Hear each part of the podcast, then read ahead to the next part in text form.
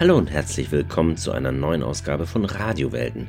Mein Name ist Caspar Welten und heute möchte ich euch drei Bands ans Herz legen, die zwar sehr unterschiedlich sind, die ich aber alle drei wirklich großartig finde. Die zugehörige Playlist findet ihr bei Spotify unter Radiowelten 4, beziehungsweise habe ich euch den Link in die Beschreibung unten eingefügt. Die erste Band, die ich euch vorstellen will, heißen The Kills. Die Band besteht aus Alison Mossart und Jamie Hinz. Und das war's dann auch schon. Mehr Mitglieder gibt es nicht. 2003 kam ihr Debütalbum auf den Markt, 2005 kam dann der große Durchbruch mit dem Album No Wow. Die Musik ist schwer zu beschreiben, eine ziemlich rotzige und richtig coole Mischung aus Blues, Punk und Independent. Jamie Hinz hat es übrigens auch in der Yellow Press in England zu einiger Bekanntheit gebracht. 2011 heiratete er das ehemalige Topmodel Kate Moss. Aber diese Ehe ist leider auch schon wieder passé. Die Kills, die gibt es aber nach wie vor. 2005 habe ich die Kills interviewt in einem Hotelzimmer in der Nähe des Ostbahnhofes in Berlin. Da saßen nun die beiden um 11 Uhr morgens ziemlich zerzaust auf dem Bett nach ihrem wunderbaren Gig am Vorabend. Alison Mossad hat erstmal beschrieben, wie intensiv ihre Zusammenarbeit mit Jamie Hinz ist. Yeah, it is. I mean, it is. It's like it feels quite cr crazy sometimes. We're with each other 24 hours a day, every single day of the year, pretty much, and um, it's the worst and the greatest thing ever. I mean, I, I never in my life have have I had like have I had someone as close to me. You know, I don't know anybody better than I know him. I don't care about anybody more than I care about him. And nobody can make me more mad, and no one can make me more happy, you know, and no one can make me laugh as much, and everything. You know, it's just like every single extreme is wrapped up into into you know what's between he and I and and the art that we do. You know, we feel like we can make the best best things together because of, the, of how that is. Jamie Hinz ist wirklich ein absoluter Musiknerd. Er produziert und mixt auch seine eigene Band. Und die beiden haben mir eine wirklich abgefahrene Geschichte von einem verfluchten Mischpult erzählt. Aber hört selbst. He'd gone and recorded a band in France, or produced a record in France with this other domino band, and they had a mixing desk there that he completely fell in love with, and then We tried to put some time in the studio there, and there wasn't any time. And I was asking about this desk because it was so amazing. I'd never heard of it. It was called a Flickinger, and I'd never heard of this desk. And, and the people at the studio started telling me that there was only twenty ever made, and, and there was this. Le- there, one of them, the last one that the company made was like this legendary desk that had had a curse put on it, and it was made for Sly Stone, and it had destroyed the company, and the designer had had a breakdown, and Sly Stone had gone crazy and held the delivery guys who t- took it to his studio. He'd held them at gunpoint and kept them hostage for a week and demanded that they make it, the desk levitate, and he made them paint it with ultraviolet paint so he could see his cocaine on it. And he just lost his mind, and every it seemed like everybody. The legend was that everybody that had come into contact with this desk had had, had had their lives destroyed. And we just thought, well, you know, let's try and make everything we do with this record really awkward. You know, try and make the time restriction just really sort of stress us out, and let's have everything like slightly off balance. You know, like re- let's write the record on this cursed desk that's sort of like so we're worried that it's going to ruin our lives and kind of have our hearts racing, just try and find things that keep us awake and talking at a million miles an hour about all these things. And then we, we didn't really know what the place was going to be like, but we tracked down this desk and it was in a studio in Benton Harbor, Michigan. So, we, I called I called him up, booked some time there, not knowing what we were really going to, and we drove into this what was pretty much a burnt out town with this little secret studio in it. With there it was, Sly Stone's mixing desk that you could almost feel the curse on it, and, and it just felt all these things were just like made made us. They kind of make you write in a in a really excited. Naive way, I think. Ja, eine großartige Story. Vielleicht ist das auch der Grund, warum diese Platte No Wow so cool klingt. The Kills. Kommen wir nun zu einer ganz anderen Band. Slut heißt sie. Und anders als der Name denken lässt, sie kommt eben nicht aus England, aus Ingolstadt kommen sie. Ich selbst bin ein wirklich großer Fan der Band. Schon 1996 legten sie los mit ihrem Debütalbum. Ich habe sie aber durch den großartigen Film Die fetten Jahre sind vorbei kennengelernt, den ich euch übrigens auch sehr ans Herz legen möchte. Daniel Brühl und Stipe Ercic fahren in ihrem VW-Bus nach einem Einbruch herum und hören laut den großartigen Song von Slut Easy to Love.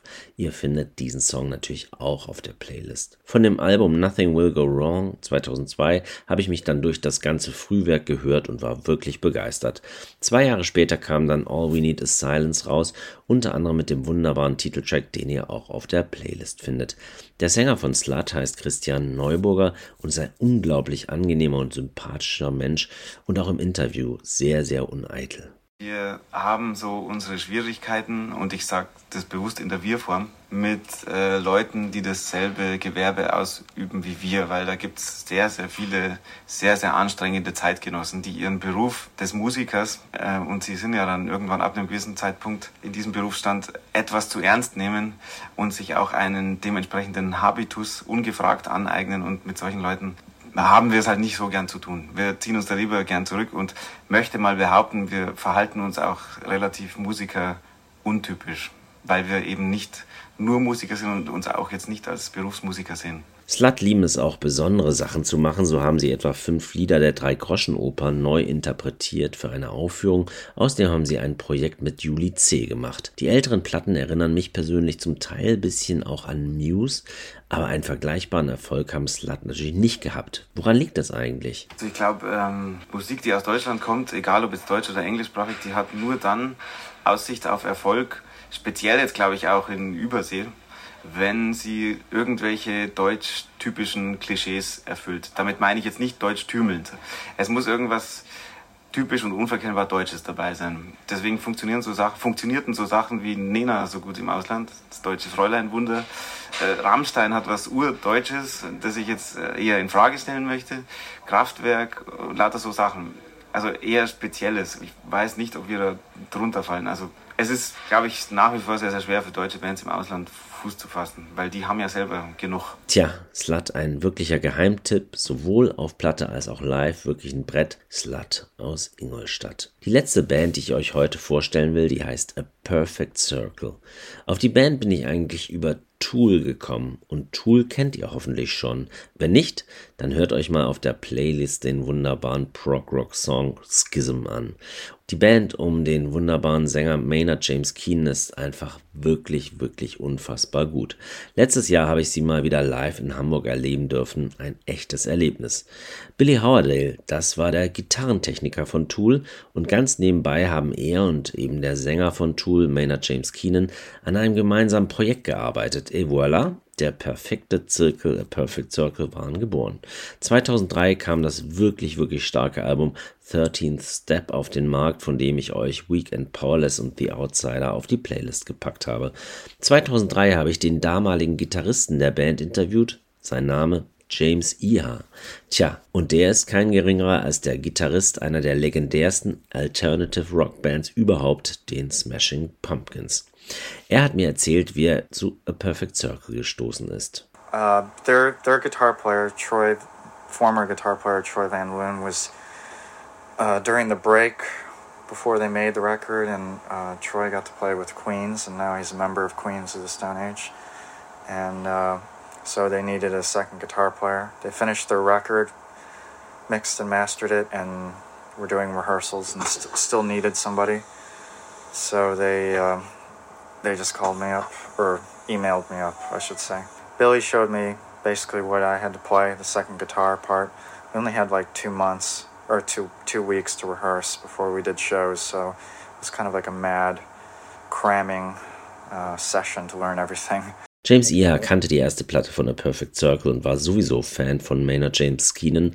Für James Iha war die erste Zeit mit A Perfect Circle aber nicht ganz einfach, wie er verraten hat. You know, I've only played in one band, one band before, so normally during pumpkin rehearsals, you know, we'd have like a month to rehearse and you know, I'm playing songs I've been playing for years or, or playing songs I've worked at in the studio. So all of this, I, did, I didn't know how to play at all, so it was, it was a lot. James Iha hier bei Radio Welten.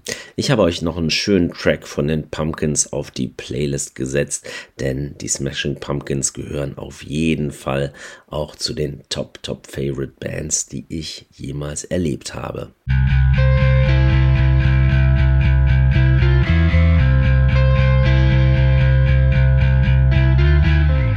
Das war's auch schon wieder für dieses Mal hier bei Radiowelten. Ich hoffe, ihr habt ein paar Ideen bekommen, ein paar Anregungen und hört euch mal durch die Musik. Ich bedanke mich ganz herzlich fürs Zuhören.